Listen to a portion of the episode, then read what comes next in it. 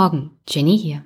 Und dann stürze ich mich gleich mal in den Podcast und diesmal mit Kommentaren, denn dieses Mal gibt's wieder welche. Und zwar einige, unter anderem auch ein Audiokommentar. Matze hat geschrieben einfach nur Danke. Bitteschön, Matze. Daniel schreibt, Hallo liebe Jenny, danke für den tollen Podcast. Ich höre Ihnen dank Aufwachen-Empfehlungen seit der ersten Stunde. Nun zum Thema. Bei fast allen Dingen, die du bezüglich Abtreibung erwähnst, bin ich derselben Auffassung wie du. Jedoch finde ich, dass eine Sache unberücksichtigt bleibt, und zwar die Verantwortung für das eigene Handeln. Solange es sich nicht der Kontrolle der Frau entzieht, denke ich, dass Abtreibung eine schlechte Option ist. Versteh mich nicht falsch, es geht mir nicht um Vergewaltigung oder ähnliche Fälle. Aber es ist eben auch richtig, dass Verhütungsmethoden, mit der eine Frau gezielt die Verhütung an ihrem eigenen Körper umsetzen kann, aka Pille, verdammt teuer sind. Und es ist auch ein Problem, dass sogar im Arbeitslosengeld 2 ALG 2 nur eine begrenzte Förderung dieses besteht. Zitat, Paragraph 49 des 12. Sozialgesetzbuchs. Die Kosten für empfängnisverhütende Mittel werden übernommen, wenn diese ärztlich verordnet worden sind. Das heißt also, deine Forderung bezüglich der Zugänglichkeit der der Pille sollte für Herrn Spahn höchste Priorität haben, denn dies würde die Kontrolle der Frau über den eigenen Körper unterstützen. Außerdem sollten sich die Herren der Schöpfung nicht zu schade sein, zum Kondom zu greifen. Das wäre ja mal die beste Methode. Dazu kommen noch viele, viele weitere Probleme, vor allem jene, mit denen sich Männer aus der Verantwortung ziehen. Meiner Auffassung nach bedeutet Verantwortung für das eigene Handeln nicht nur die Verantwortung der Frau, sondern auch die des Mannes. Beispielsweise ist der Vater einer Freundin so ein verantwortungsloser Fall, hat sich allen, was möglich ist, herausgewunden. Das Übertragen seiner Grundstücke auf andere Personen, damit diese nicht in sein Vermögen gerechnet werden können, ist nur eines von vielen Beispielen. Dass es Alleinerziehende in Deutschland so schwer haben, ist mir immer noch ein Rätsel. Es sollte massive Unterstützung von Staat und Gesellschaft für Alleinerziehende geben, um diese eben nicht alleine zu lassen. Sorry für den langen Beitrag und danke für deine Arbeit. Liebe Grüße Daniel. Schuhpunkt. Du kritisierst in dieser Folge, dass laut Gesetz Abtreibung verboten sind und nur unter bestimmten Ausnahmen die Strafverfolgung ausbleibt. Aus deiner Sicht wäre es also besser andersherum. Ich bin grundsätzlich deiner Meinung, dass Frauen natürlich selbst über ihren Körper bestimmen können, auch bei Abtreibung. Aber ich bin mir nicht sicher, ob eine umgekehrte Rechtslage, also generelle Straffreiheit bei Abtreibung, wobei dann Ausnahmen unter Strafe gestellt werden müssten, besser wäre. Denn dann müsste man eine Blacklist dafür anlegen. Ich kann mir vorstellen, dass es schwer wäre, da an alle Eventualitäten zu denken. Jetzt gibt's im Prinzip eine Whitelist dafür, wann nicht bestraft wird. Ich halte das für besser zu handeln. Denn bei aller Selbstbestimmung darf man das werdende Leben im Mutterleib nicht vergessen. Ein Fötus in der zwölften Schwangerschaftswoche ist bereits weitgehend voll entwickelt. Zwar nicht eigenständig lebensfähig, aber es hat bereits alles, was ein Baby haben sollte. Da finde ich, kann durchaus die Frage gestellt werden, ob eine Abtreibung in diesem Stadium unter normalen Umständen, etwa wie Vergewaltigung, noch okay ist. Ich weiß nicht genau, Schuhpunkt, ob du dich da vielleicht nicht verschrieben hast, denn das dann das heißt ja dann, Vergewaltigung wäre ein Teil dieses normalen Umstands. Ich glaube nicht, dass du das meinst. Ich glaube, äh, Schuhpunkt schreibt das hier so, dass normale Umstände halt soziale Indikationen sind und Vergewaltigung nicht dazu gehört. Aber vielleicht kann er das in einem Kommentar nochmal konkretisieren. Ähm, es ist halt ein bisschen unglücklich ausgedrückt in diesem Kommentar. Weiter mit Schuhpunkts Kommentar. Spätestens ab diesem Zeitpunkt allerdings, da sind wir uns hoffentlich einig, darf eine Abtreibung aber auf keinen Fall mehr unter das Selbstbestimmungsrecht der Frau fallen. Auch wenn es natürlich immer noch ihr Körper ist zum Thema Werbeverbot für Abtreibung. Auch wenn es aus heutiger Sicht völlig absurd klingt, dass Firmen oder Arztpraxen für Abtreibung werben im Sinne von nach zehn Abtreibungen gibt's die elfte gratis, so hätte ich trotzdem Bauchschmerzen bei dem Gedanken, diesen Paragraphen komplett zu streichen. Aber natürlich muss es so abgewandelt werden, dass Frauenkliniken oder Frauenärzte legal auch auf ihrer Website über solche Maßnahmen informieren können. Es ist ja geradezu absurd, dass so etwas als Werbung ausgelegt werden kann. Jede Frau muss natürlich die Möglichkeit haben, über zum Beispiel eine Google-Suche, sich darüber zu informieren, welche Praxen welche Leistungen anbieten. Bis dieses Thema in den letzten Wochen so hochkochte, war mir überhaupt nicht klar, was für einen Hexentanz Frauen aufführen müssen, um an alle relevanten Informationen zu kommen, gerade in ländlichen Gegenden. Das muss sich auf jeden Fall ändern. Noch ein Gedanke, der mich beschäftigt. Du spielst in deinem Podcast immer wieder auf das Alter der Gesetze an. Ich persönlich halte das Argument aber für das Schwächste, vor allem zumindest bei solchen Themen. Denn unser Grundgesetz ist jetzt auch schon 70 Jahre alt und es wird vielleicht auch mal 100 oder 200 Jahre alt. Trotzdem sollte man das Alter dann doch nicht zum Anlass nehmen, darüber nachzudenken, ob Dinge wie Gleichberechtigung, Religionsfreiheit und Pressefreiheit noch zeitgemäß sind. Grundrechte sind ebenso zeitlos. Unsere Art, uns fortzupflanzen, hat sich auch seit einer Million Jahren nicht wesentlich verändert. Warum sollte dann Gesetze, die sich mit dem Thema befassen, durch ihr bloßes Alter obsolet werden? Trotz der Kritik kann ich dir für deine Arbeit Du machst einen tollen Podcast und sprichst immer wieder wichtige Themen an, die uns alle angehen. Und deine Meinung regt mich immer wieder zum Nachdenken an. Danke auch dafür. Okay, Schuhpunkt. Ähm, zum Argument Alter. Ich habe nichts dagegen, dass das Gesetz, wenn es sinnhaft ist, 100 oder 200 Jahre alt ist. Und mit dem Grundgesetz zu kommen, das 70 Jahre alt ist, ist kein Gegenargument.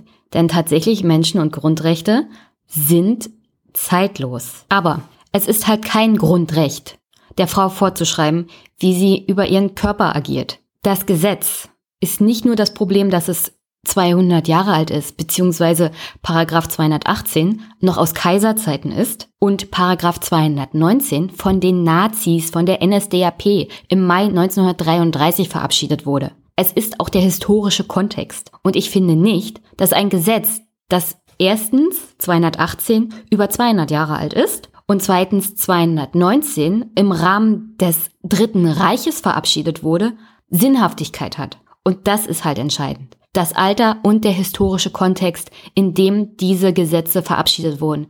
Und das war halt so, dass Frauen zu diesen Zeitpunkten überhaupt nicht gleichberechtigt waren, beziehungsweise überhaupt nicht als eigenständig angesehen wurden. Im 18. Jahr, im 19. Jahrhundert, als 218 verabschiedet wurde, hat ja praktisch der Mann über alles entschieden der Ehemann oder der Vater oder der Bruder, auch in Deutschland noch, was die Frau mit ihrem Körper zu machen hat. Und was die NSDAP zum Thema Fortpflanzung gesagt hat und warum sie 219 und das Werbeverbot eingeführt hat, kannst du dir ja lebhaft vorstellen.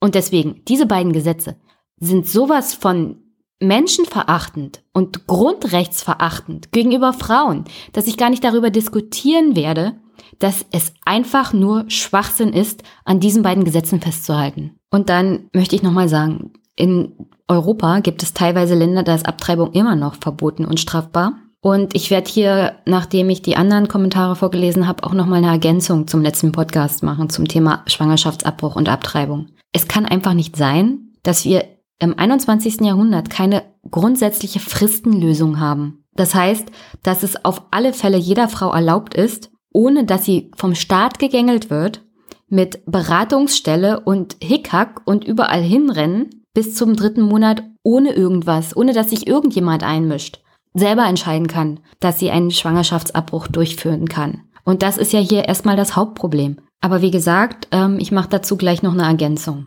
David hat geschrieben. Besonders perfide an dem Verhalten von Jens Spahn finde ich, dass er sich durch seine sexuelle Identität zu immunisieren versucht. Das geht dann wie folgt.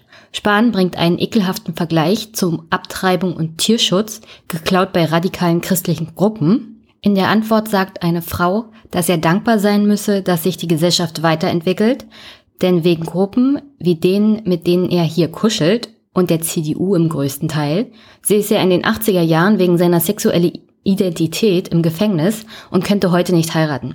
Zack, in die Fall getappt. Jetzt poltert Spahn nämlich einfach zurück. Die Frau attackiert ihn ja nur, weil er schwul ist. Das ist homophob, das verbittet sich und die linksgrüne Blase solidarisiert sich. Das war jetzt wirklich zu hart, der arme Jens. Das geht immer so. Jens Spahn hetzt gegen jede Minderheit, die eine Bildschlagzeile bringt, beleidigt munter Menschen hier und da, aber in der Antwort nur einmal seine sexuelle Identität angesprochen und du hast verloren während er sie natürlich selbst groß vor sich herträgt. Wäre ja nicht so, als würde man ihn durch die Kritik outen oder einen unbekannten Fakt beleuchten. Wenn es passt, schmückt er sich damit, der Rebell, erzkonservativ und schwul. Wow. Und wenn nicht, immunisiert er sich. Ich als schwuler Mann schäme und ekle mich jedes Mal, wenn ich ihn so agieren sehe. Aber vielleicht erklärt das, wie er auch so hochgekommen ist. Danke, David. Ähm, ja, das, das stört mich auch prinzipiell an Spahn. Also er ist ja faktisch gesehen auch eine Minderheit.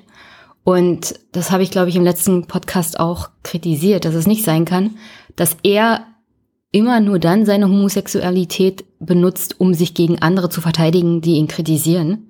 Und ähm, aber die Selbstbestimmung anderer, naja, hinterfragt, weil er christliche Gruppen radikale Rechte hinter sich bringen will. Und äh, es ist natürlich ein unglaubliches Totschlagargument.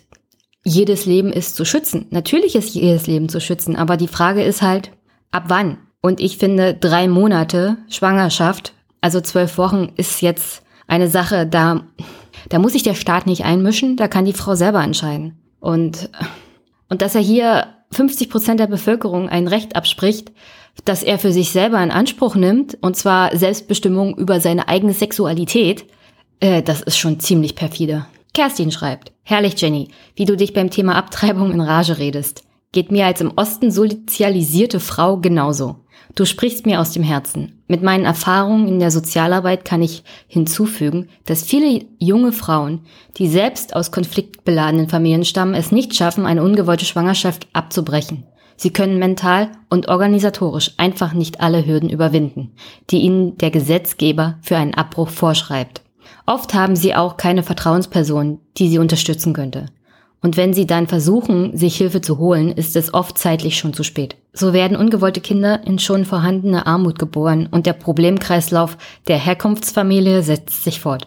Keine abgeschlossene Ausbildung, Hartz IV und so weiter. Naja, ob ich da mal noch eine Änderung erleben werde? Hoffentlich. Danke für deinen Podcast, freue mich auf weitere Folgen, alles Gute und beste Grüße aus Thüringen. Grüße zurück nach Thüringen, Kerstin. Max hat einen Kommentar hinterlassen. Hey Jenny, dein Podcast ist wie immer großartig und insbesondere wichtig, weil es wenige Podcasterinnen gibt und dieses Thema nach einer Frau verlangt. Ich werde als Mann trotzdem auch meine Meinung dazu wagen. Natürlich, Max. Ich war vor kurzem in Österreich und da hingen in der U-Bahn Plakate, auf denen sinngemäß stand, dass eine ungewollte Schwangerschaft kein Grund zur Scham sein müsse und dass man sich unter der vorgegebenen Nummer informieren könnte. Genau das ist, was wir in Deutschland mit 219a verbieten. Nicht, dass schwangere Frauen große Plakate sehen und in Anführungszeichen wissen sie, wie viel Spaß es macht, Föten zu ermorden, wollen sie es herausfinden, Anführungszeichen und sich denken, ja, eigentlich sprach ja nichts dagegen, das Kind auszutragen. Und ich wollte das ja auch. Aber jetzt, wo sie es sagen, das hört sich spaßig an. Und das mache ich. Denn so denken Frauen ja scheinbar im Kopf von Jens Spahn. Solange Abtreibungen verboten sind, gibt es nur zwei Möglichkeiten. Und jeder, der dafür ist, dass Abtreibung verboten bleibt, sollte sich bitte entscheiden. Entweder Frauen dürfen ihre Sexualität nicht sorglos und ungehemmt entfalten, wie Männer es tun, oder wir führen ein Gesetz ein, das allen Frauen die Möglichkeit gibt, Männer, die in den letzten Wochen mit ihr Sex hatten, zu einem Gentest zu zwingen. Und dann dazu, dass sie sich das Aufziehen des Kindes monetär und temporal zu mindestens 50 Prozent teilen. In Klammern hat Max dann noch geschrieben, den Gesetzesvorschlag bitte mit dem nötigen Sarkasmus lesen. Äh, Trotz alledem verstehe ich aber die rein emotionale Abneigung vieler Menschen, da ich diese teile. Ich würde auch, wenn die Entscheidung bei mir läge, nicht abtreiben wollen. Nur sehe ich nicht, warum Menschen, welche diese Haltung haben, sie nicht für sich umsetzen können, anstatt sie einer ganzen Gesellschaft aufzuzwingen. Okay, danke Max. Und jetzt noch Ines, die hat mir einen Audiokommentar geschickt. Den spiele ich jetzt hier gleich mal ab. Hallo Jenny, hier ist Ines. Ich habe einen Kommentar zum Thema Abtreibung. Das hast du ja in deiner letzten Sendung ausführlich ähm, behandelt, das Thema. Ist ja auch gerade sehr aktuell. Finde ich gut, dass du dich damit beschäftigt hast. Ähm, generell möchte ich vorweg sagen, dass ich nicht gegen Abtreibung generell bin und ich bin auch für die Abschaffung des Straftatbestandes und des Werbungsverbotes, weil es einfach Quatsch ist, dass man auf seiner Website als Arzt nicht sagen kann, dass man Abtreibungen durchführt. Da bin ich ganz deiner Meinung. Allerdings ähm, finde ich diese ganzen Auflagen, die mit einer Abtreibung zusammenhängen, gar nicht so verkehrt. Also du hast äh, diese Regelung aus der DDR so ein bisschen glorifiziert, wo Abtreibung ohne Hürden möglich ist in den ersten drei Monaten. Allerdings haben diese Hürden ja auch einen Sinn, also diese Beratung und ähm, die drei Tage, die man dazwischen warten muss und so weiter.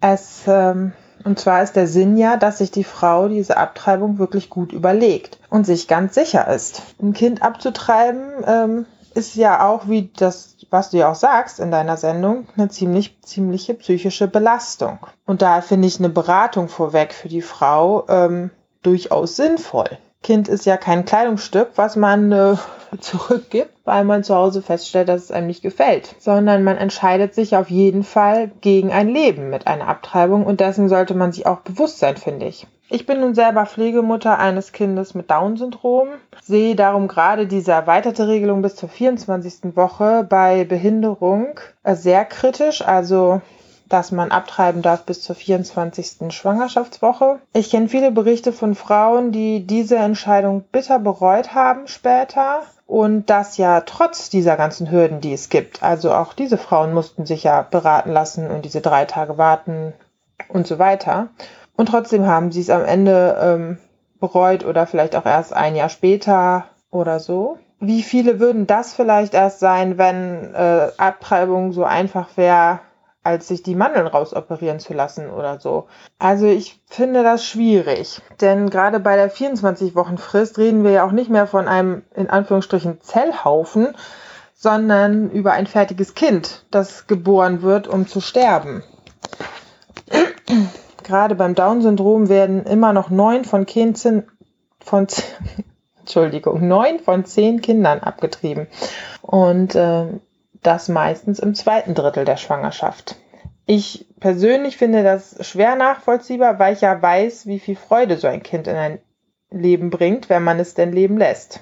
Aber du stellst hier die Selbstbestimmung der Frau so mega in den Vordergrund und auch so ein bisschen vor den Schutz des ungeborenen Lebens, wenn ich dich da richtig verstanden habe. Ich frage mich aber, wo da die Verantwortung bleibt. Also von Vergewaltigung und medizinischen Notwendigkeiten zur Abtreibung einmal abgesehen, fängt die Selbstbestimmung der Frau meiner Ansicht nach mit der Verhütung an. Denn dass man von Sex schwanger wird, das weiß ja nun wirklich jeder. Und natürlich, es passieren Unfälle und so weiter. Und aber dennoch, ähm, ja, finde ich, sollte trotzdem eine Abtreibung in jedem Fall immer gut überlegt und gut durchdacht sein. Und da sind gewisse Fristen und Beratungsauflagen meiner Ansicht nach nicht verkehrt. Ich will ja niemanden verurteilen, der abgetrieben hat. Das muss jeder für sich selber entscheiden. Ich finde es nur nicht richtig, diese Auflagen, ähm, die man erfüllen muss, bis es zur Abtreibung kommt, so als reine Schikane hinzustellen. Ja, ich hoffe, das ist deutlich geworden. Ich hoffe auch, dass ich niemanden verletzt habe. Das war nicht meine Absicht. Dein Podcast finde ich eigentlich super. Auch, dass du manchmal ein bisschen emotional wirst. Ähm, ja, wie du gerade gemerkt hast, passiert mir das dann auch manchmal beim Hören, aber das finde ich gar nicht so verkehrt. Ähm, ich freue mich immer über jede neue Folge. Mach weiter so. Bis dann. Tschüss. Auch dir vielen Dank, Ines, vor allem, dass es ein Audiokommentar ist. Äh, Leute, versucht euch das als Vorbild zu nehmen. Ähm, ja, ich weiß, dass das Thema Schwangerschaftsabbruch und Abtreibung generell ein schwieriges Thema ist. Ich habe ja gesagt, die letzte Folge, das ist halt meine Meinung. Und ich weiß auch, äh, Manche sehen das anders, nicht nur Männer, sondern auch Frauen. Und ähm, es ist halt ein schwieriges Thema. Mein Problem ist, dass darüber kaum oder gar nicht geredet wird. Und jetzt der 219a, wenn sich da eine Gesetzesänderung ergibt, dann ist das schön für die Ärztinnen und Ärzte, die nicht mehr angezeigt werden. Aber ich glaube, wir schlittern wieder an dem Kernproblem vorbei. Und das ist der 218. Und dass wir uns da mal drüber Gedanken machen, inwieweit wir das vielleicht mal gesellschaftlich modernisieren wollen. Kann gut sein, dass in der Debatte und gesellschaftlich dann herauskommt, dass ich falsch liege. Aber wenn wir nicht drüber reden, dann kriegen wir das gar nicht raus. Und ich finde dann schon, dass die Mehrheit der Gesellschaft entscheiden sollte in der Debatte, wohin sich das ganze Thema Abtreibung entwickelt und inwieweit die Gesellschaft jetzt auch akzeptiert, dass die Frau da ohne staatliche Vorschriften darüber entscheidet, ob sie innerhalb der ersten drei Monate mit Beratung oder ohne abtreibt. Und darum geht's mir ja hauptsächlich, dass wir mal wenigstens drüber reden. Und ich habe dazu eine spezielle Meinung. Ich weiß, andere haben eine andere Meinung. Und das respektiere ich auch. Und mir fehlt halt der große gesellschaftliche und medienöffentliche Diskurs zu dem ganzen Thema. Aber danke Ines. Also nochmal zum Nachtrag, Paragraph 219a StGB, die letzte Folge. Zwischenzeitlich habe ich noch weitere sehr interessante Artikel gelesen und es sind auch mehr Informationen hochgekommen. Zum Beispiel wurde ein Interview geführt mit der Kasseler Frauenärztin Nora Tschatsch.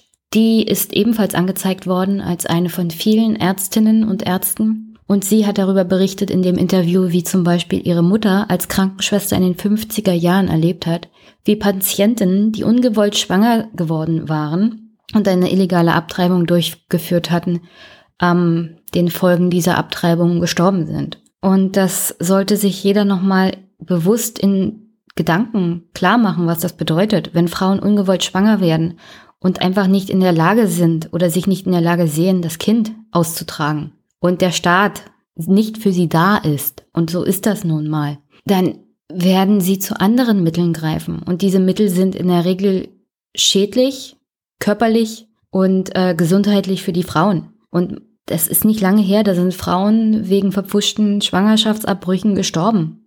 Auf grauenvolle Art und Weise. Hier in Deutschland und in unseren Nachbarländern in Europa. Und ich weiß nicht, das ist, das ist nicht die Definition von Zivilisation, wie ich sie gerne als Frau auch hätte. Und das kann jederzeit zurückkommen. Und deswegen, es ist einfach unverantwortlich, erstmal die Ärztinnen, die solche Erfahrungen auch in ihrem eigenen persönlichen Umfeld gemacht haben, äh, anzuzeigen für eine Tätigkeit beziehungsweise für eine Information an Frauen, die zu ihrer Gesundheit beitragen und eigentlich nichts anderem. Und deswegen, also das Interview äh, verlinke ich in den Shownotes, das war sehr interessant. Frau Tschasch wurde übrigens auch gefragt, ob sie denn einen geschäftlichen Vorteil davon hätte, dass sie, wie die Medien es gerne bezeichnen, Werbung für Abtreibung mache. Ähm, Großen und Ganzen ist es ja ein Informationsverbot und Frau Tschasch hat darauf bloß geantwortet, dass es ja keine kassenärztliche Leistung ist, sondern dass dieser Schwangerschaftsabbruch mit Fristenlösung, mit Beratungszwang äh, von den Frauen selber finanziell getragen werden muss. Sie müssen in der Regel einen Beitrag von 420 Euro bezahlen und je nach Eingriff ähm, zum Beispiel gehen davon 200 Euro an die Anästhesie.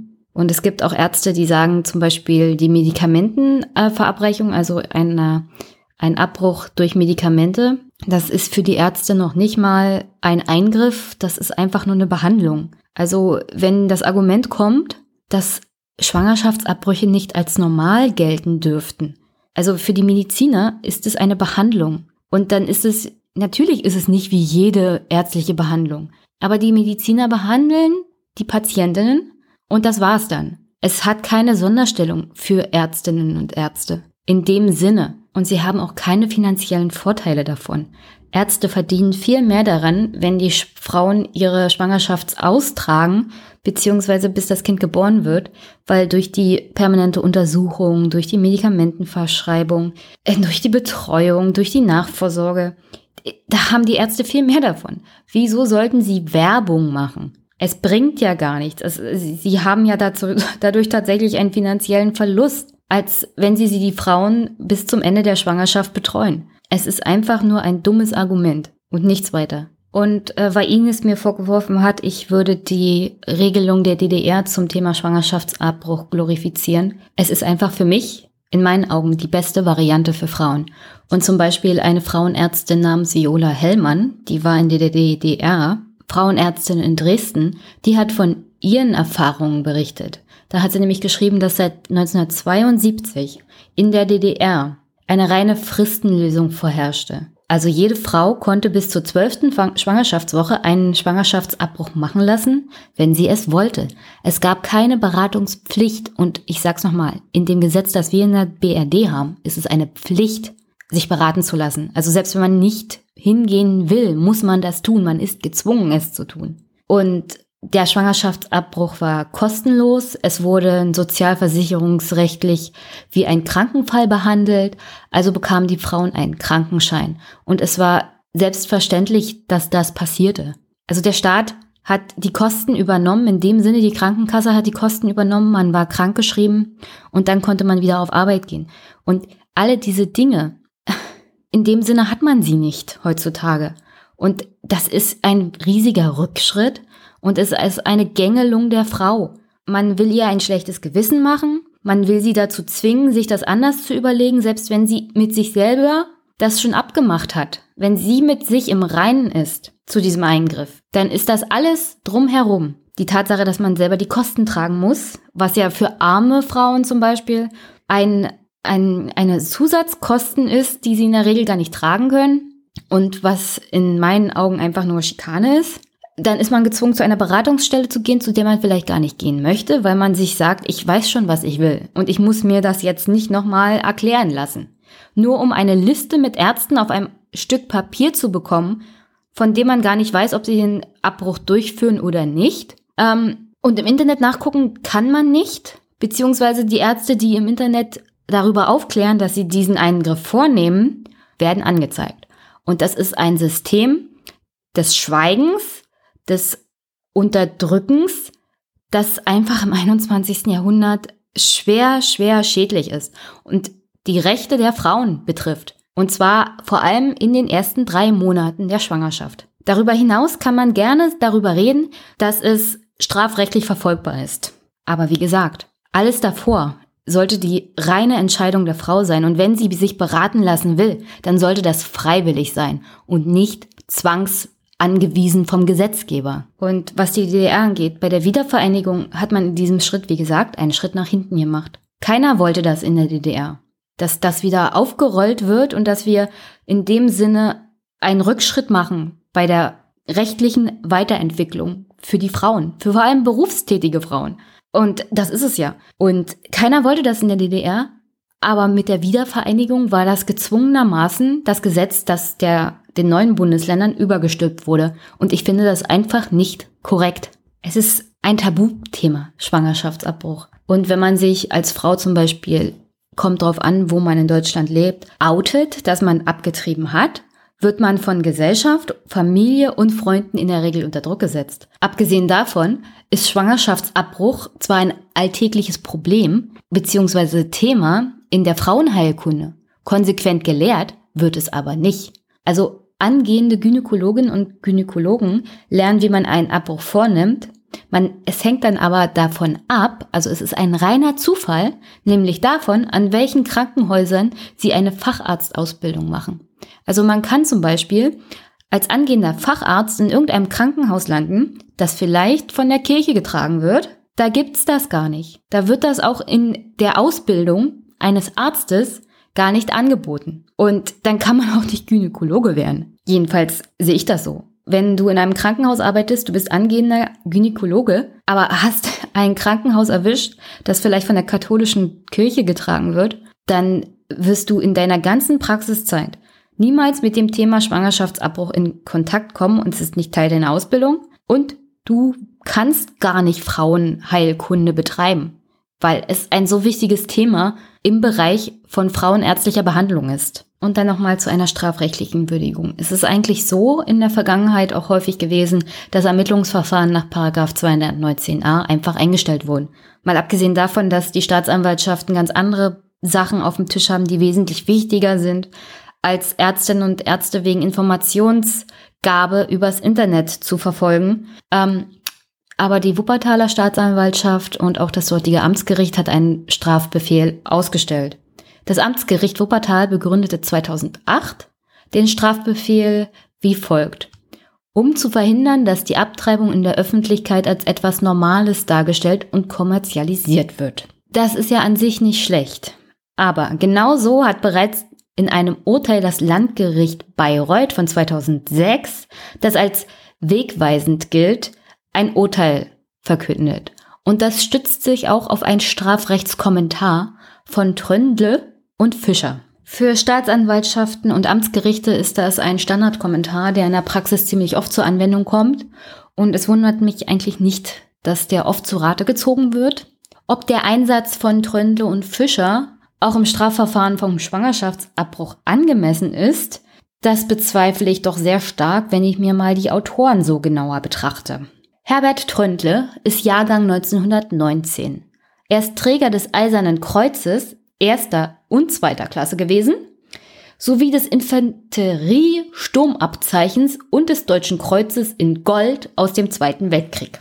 Also wann der seine Ausbildung zum Anwalt gemacht hat, könnt ihr euch lebhaft vorstellen. Und das ist eine Zeit gewesen, in der Frauen generell nicht viel zu sagen hatten und unsere Gesellschaft nicht weit entwickelt war. Seine maßgebliche Sozialisierung erfolgte in den Unruhen der Weimarer Republik und dann im Rahmen des Dritten Reiches unter der NSDAP-Herrschaft. Der hochdekorierte Soldat avancierte dann in Westdeutschland natürlich zu einem führenden Strafrechtler. Er trat massiv gegen die Entkriminalisierung männlicher Homosexueller auf. Also Jens Spahn müsste den eigentlich nicht besonders mögen. Er hat nämlich vor allem homosexuellen Männern vorgeworfen, durch ihr offenes schwules Auftreten, die in der Pubertät und Adoleszenz befindlichen Jugendlichen für ihre Zwecke zu rekrutieren. Aber nicht nur Homosexuelle waren für Tröndler ein Problem, auch die Liberalisierung des Schwangerschaftsabbruchs war sein großer Hauptgegner. Er war unter anderem Autor des sogenannten Lebensschutzbuches aus dem katholischen Bonifatius Verlag und engagierte sich an verschiedenen Stellen in der juristischen Vereinigung Lebensrecht, einer Lobbyorganisation für Lebensschützer. Also ich sage immer selbsternannte Lebensschützer, denn die wollen tatsächlich nur ihre Idee von Gesellschaft und Leben anderen aufzwingen. Das sind ungefähr die gleichen Lebensschützer, die dann Ärztinnen und Ärzte erschießen, wie zum Beispiel in Amerika, die einen Schwangerschaftsabbruch vornehmen. Es gab einen Fall, da hat einer dieser selbsternannten Lebensschützer sich in eine Kirche gesetzt und einen Arzt, der Gynäkologe war, aber auch Schwangerschaftsabbrüche durchgeführt hat, in der Kirche erschossen. Und er nannte sich Lebensschützer. Deswegen habe ich für diese Leute kaum ein Verständnis. Herr Tröntle ist im Jahr 2017 gestorben, im Alter von 98 Jahren. Aber seine Kommentierung lebt weiter. Genauso wie sein Co-Autor Thomas Fischer, Jahrgang 1953. Der war bis vor kurzem Richter am Bundesgerichtshof. Bekannt wurde Fischer vor allem außerhalb des Gerichtshofs als Zeitungskolumnist und innerhalb von Fernsehtalkshows, wo er gerne mal zugespitzt formuliert aber auch vor allem gegen Frauen sexistische Äußerungen von sich gibt. Zum Beispiel, ich zitiere, im Rahmen der MeToo-Debatte hat er Folgendes gesagt.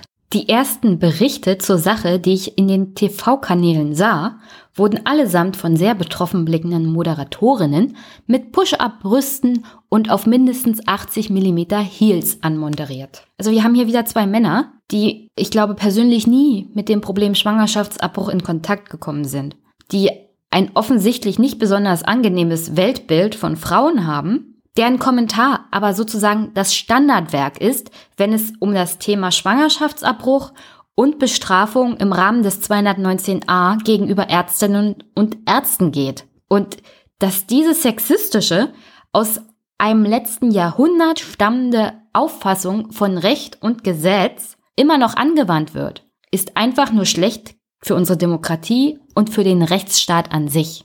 Kommen wir zu einem besonders harten Pflaster für Frauen, die ungewollt schwanger sind und einen Abbruch durchführen wollen. Zum Beispiel die Stadt Kleve in Westdeutschland an der niederländischen Grenze. Und in dieser Stadt gab es mal einen Gynäkologen, der hat aber aufgehört und er hat der Presse keinerlei Auskunft darüber geben wollen, warum das so war. Und er hat auch generell mit der Presse nicht geredet. Die Stadt liegt, wie gesagt, an der Grenze zum Nachbarland Niederlande. Die Niederlande haben ein sehr liberales Gesetz, was den Schwangerschaftsabbruch angeht. Da werden keine Fragen gestellt. Wenn du innerhalb der ersten zwölf Wochen einen Schwangerschaftsabbruch durchführen lassen möchtest, dann kannst du das tun. Das ist, wie gesagt, die sogenannte Fristenlösung. In Kleve gibt es ganze drei Beratungsstellen. Eine angeboten von der AWO, der Arbeiterwohlfahrt, und zwei von den Amtskirchen. Ähm, wie unabhängig die Beratungsstelle der Kirchen ist, möchte ich jetzt äh, hier nicht weiter kommentieren, das mache ich gleich äh, im Rahmen des Interviews mit einem der Ärztinnen und Ärzte bundesweit anzeigt, wenn sie Frauen informieren über Schwangerschaftsabbrüche. Aber in diesen Beratungsstellen werden den Schwangeren vor allem dann gesagt, dass es in der Nähe in Deutschland von Kleve keinerlei Möglichkeit gibt, diesen Eingriff durchnehmen, durchführen zu lassen. Und die Schwangeren werden darauf verwiesen, doch bitte ins Nachbarland Niederlande zu gehen und dort einen Schwangerschaftsabbruch durchführen zu lassen. Denn das einzigste Krankenhaus, das Kleve hat, ist in katholischer Hand. Und ich habe ja schon ausgeführt, katholische Krankenhäuser, da kannst du weder als Facharzt lernen, wie man das macht, noch führen sie Schwangerschaftsabbrüche durch. Es ist ja schon eine Weiterentwicklung für die katholische Kirche, dass in ihren Krankenhäusern nach einer Vergewaltigung die Pille danach ausgegeben wird. Und warum ich Kleve angesprochen habe, naja, ein gewisser Herr Markus Krause, nicht sein echter Name, kommt aus Kleve. Er ist 27 Jahre alt, hat dort sein Abitur gemacht und hat danach Mathematik studiert. Markus Krauses Hobby ist es, bundesweit nach Ärztinnen und Ärzten zu suchen, die er wegen 219a anzeigen kann. Herr Krause hat einer Reporterin ein Interview gegeben. In dem Interview hat er unter anderem angegeben, dass er seinen echten Namen nicht nennen möchte, aus Angst vor, und ich zitiere, gewaltbereiten linken Abtreibungsbefürwortern, vor denen er sich schützen möchte. Also er hat Angst um seine körperliche Unversehrtheit vor linken Radikalen. Jetzt ist Kleve nicht besonders bekannt für seine Antifa- oder schwarzer Block-Mentalität. Ähm, dass Herr Krause nicht gerne sagen möchte, wer er ist, ist aber natürlich nachvollziehbar. Ich bin mir ziemlich sicher, dass er weniger Angst vor Linken haben müsste, sondern mehr vor den Ärztinnen und Ärzten, die er hier bundesweit permanent anzeigt. Herr Krause hat auch Frau Hinnel angezeigt und das lief folgendermaßen ab. Die Staatsanwaltschaft in Gießen hat das Ganze nämlich zunächst eingestellt, weil sie wie ich finde, richtigerweise viel wichtigere Sachen auf dem Tisch hat und das halt einfach nebenher laufen lassen und in der Regel ist es dann versickert, beziehungsweise wurden die Ermittlungen auch eingestellt. Ähm, Herr Krause hat aber natürlich nicht nachgelassen, sondern hat mit einer Dienstaufsichtsbeschwerde bei den zuständigen Generalstaatsanwaltschaften gedroht ähm, und daraufhin wurde seiner Einwendung auch stattgegeben und die Staatsanwaltschaft Gießen hat die Ermittlungen gegen Frau Henel aufgenommen. Also man kann jetzt schon festhalten, dass Herr Krause sehr viel Energie darauf verwendet, dass seine Weltsicht durchgesetzt wird und dass er Recht behält. Ich würde sagen, das ist so eine Art Blockwart-Mentalität. Und dann möchte ich nochmal darauf hinweisen, dass er 27 ist und in einem so jungen Alter schon so eine Einstellung zu haben, ist einfach nur abstoßend. In dem Interview hat er auch beschrieben, wie er zu diesen Anzeigen kommt. Er setzt sich meist am Wochenende hin, in seinem Arbeitszimmer am Computer und sucht über Google nach Schwangerschaftsabbrüchen und danach, wo man sie vornehmen könnte. Und dann überlegt er sich, wo würden schwangere Frauen im Internet suchen? Also auf Seiten von Arztpraxen. Und dann guckt er, ob auf den Seiten auch welche, irgendwelche Informationen zu Schwangerschaftsabbrüchen vorgenommen werden. Und wenn das der Fall ist, dann stellt er online eine Strafanzeige. Und das hat mich dann schon ziemlich stark erschreckt dass man einfach online eine Strafanzeige gegen jeden beliebigen Menschen, jeden beliebigen Arzt und Ärztin in Deutschland stellen kann. Egal wo man sitzt, ob man in Kleve sitzt, in Hamburg oder München. Man kann einfach online irgendwelche Menschen ausfindig machen und dann online auch noch eine Strafanzeige stellen. Herzlichen Glückwunsch, Deutschland. Was für ein Rechtssystem. Du bist noch nicht mal dazu verpflichtet, ein Stückchen Papier auszufüllen und es zur Post zu bringen. Nein, das kannst du dann tatsächlich online machen. Herr Krause hat mittlerweile so 60, 70 Anzeigen auf diese sehr wirklich simple Art und Weise herausgegeben. Und er sagt von sich selbst, er hat keinerlei religiöse Einstellung oder macht das für irgendwelche Organisationen. Er hat halt seine Einstellung zum Thema Schwangerschaftsabbruch aus seinem Ethikunterricht. Jetzt kommt Herr Krause aus Kleve. Kleve ist eine sehr ländliche Gegend, sehr konservativ und Ethikunterricht behandelt auch religiöse Aspekte. Mal abgesehen davon, dass Kleve tatsächlich ein noch sehr religiöses und christlich geprägtes, vor allem katholisch geprägtes Stückchen Erde in Deutschland ist, wo man ein Krankenhaus in Händen der katholischen Kirche halt hat. Und dass diese Art von Sozialisierung nichts mit Religion zu tun hat und dass daher auch seine Einstellung zum Thema Schwangerschaftsabbruch kommt, auf die Idee kommt Herr Krause nicht. Er ist des Weiteren der Ansicht, dass Leben schon mit der Befruchtung beginnt, also ab dem aller, allerersten Moment. Das heißt, Schwangerschaftsabbrüche sind in seinen Augen generell strafbar und eine Sünde. Ähm, er ist auch der Meinung, dass zum Beispiel eine Eizelle, die sich nicht in der Gebärmutter, sondern in den Eierstöcken einnistet, schützenswertes Leben darstellt. Ich bitte meine Hörer darum, ich bin keine medizinische Expertin, aber mir ist noch niemals, niemals zu Ohren gekommen, dass eine Eileiterschwangerschaft tatsächlich insoweit behandelt werden könnte, dass die Eizelle und die Mutter überleben. Eine Eileiterschwangerschaft ist, wenn sie nicht rechtzeitig entdeckt wird, ist lebensgefährlich für die Frau. Das Ei kann sich in der Regel so und so nur einmal einnisten. Wenn du keine Abtreibung beziehungsweise einen Schwangerschaftsabbruch in der Situation vornimmst, kannst du sterben als Frau.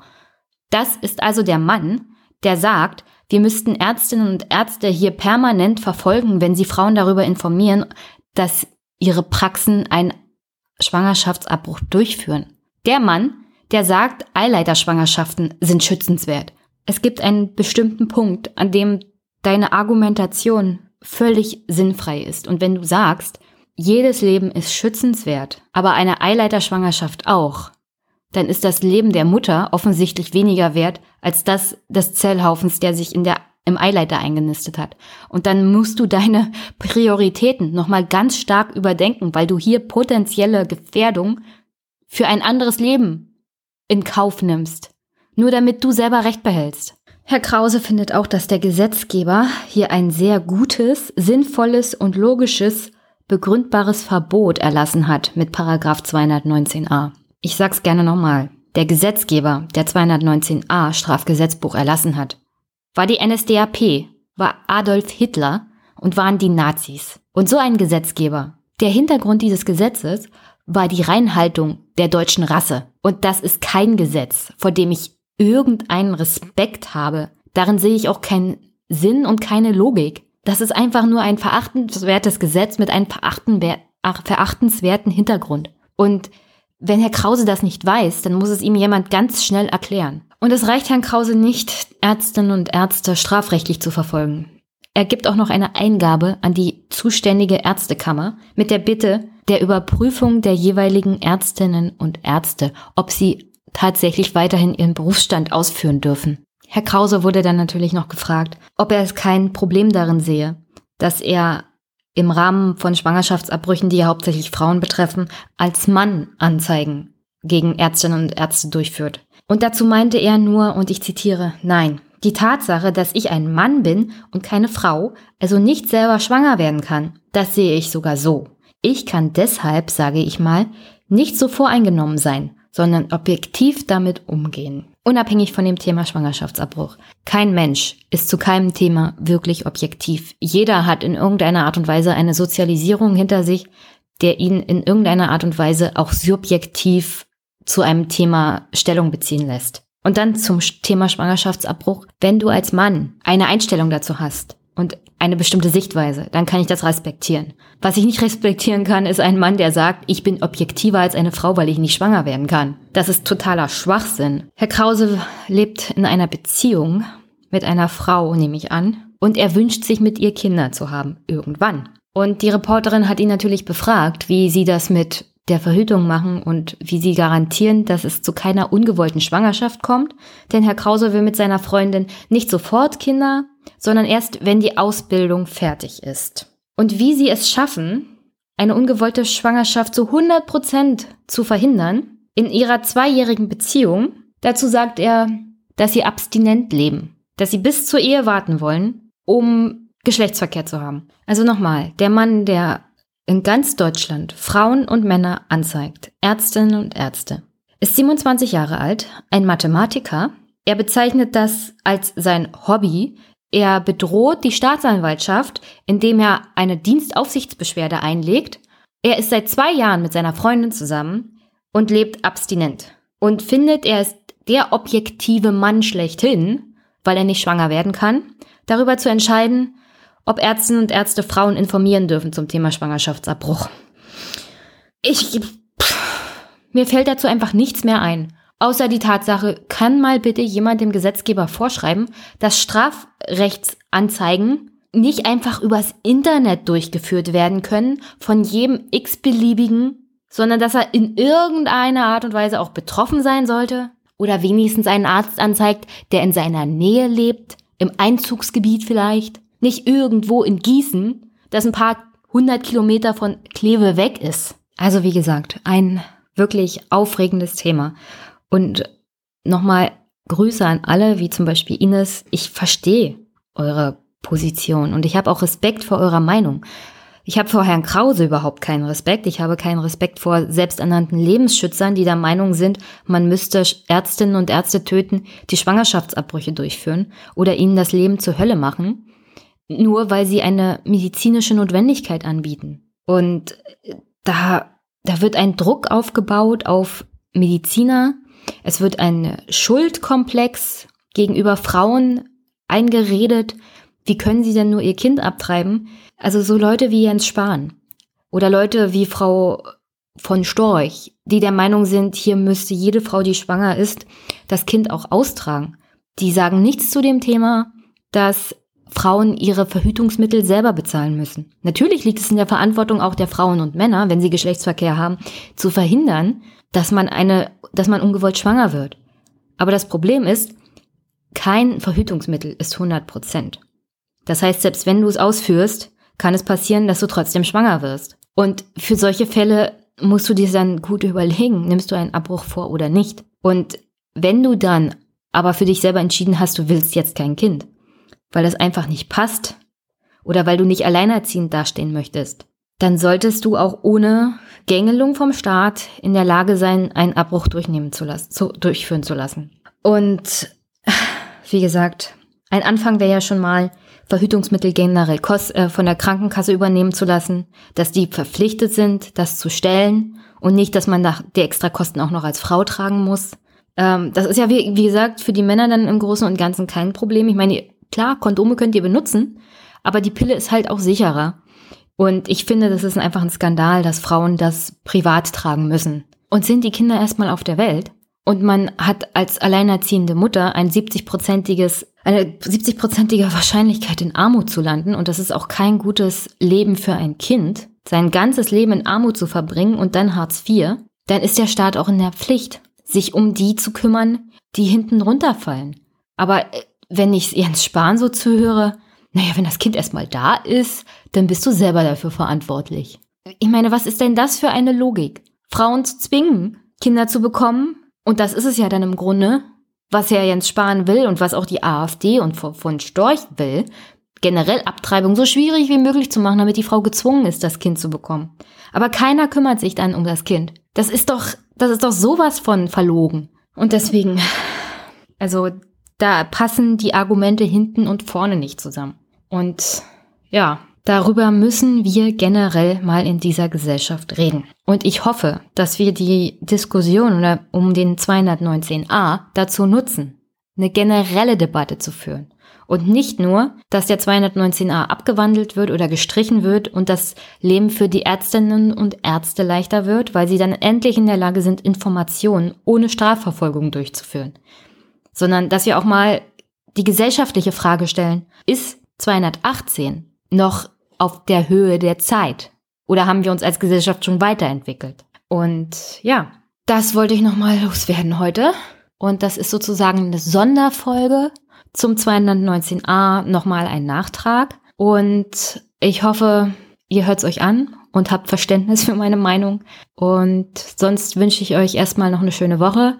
Hier kommt gleich die reguläre Folge von Politikbetreuung. Bis dann.